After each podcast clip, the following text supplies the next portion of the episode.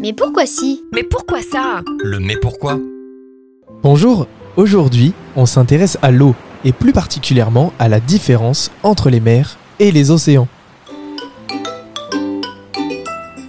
Tu le sais peut-être, mais 71% de la surface de notre planète est composée de mers et d'océans.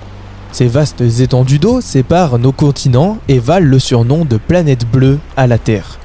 Il existe 5 océans pour plus de 150 mers, en comptant avec les golfs et les détroits.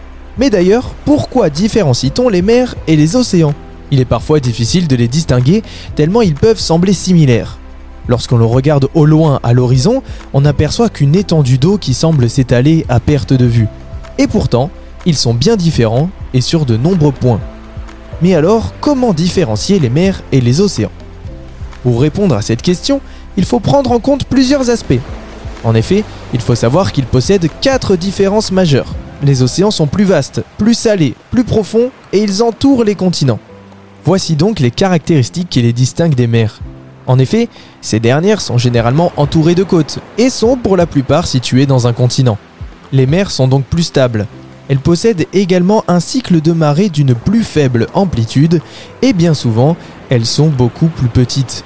En effet, presque toutes les mers sont rattachées à un océan. Il existe des exceptions telles que la mer Morte ou encore la mer Caspienne. Ainsi, la prochaine fois que l'on vous posera la question, vous saurez donc quoi répondre.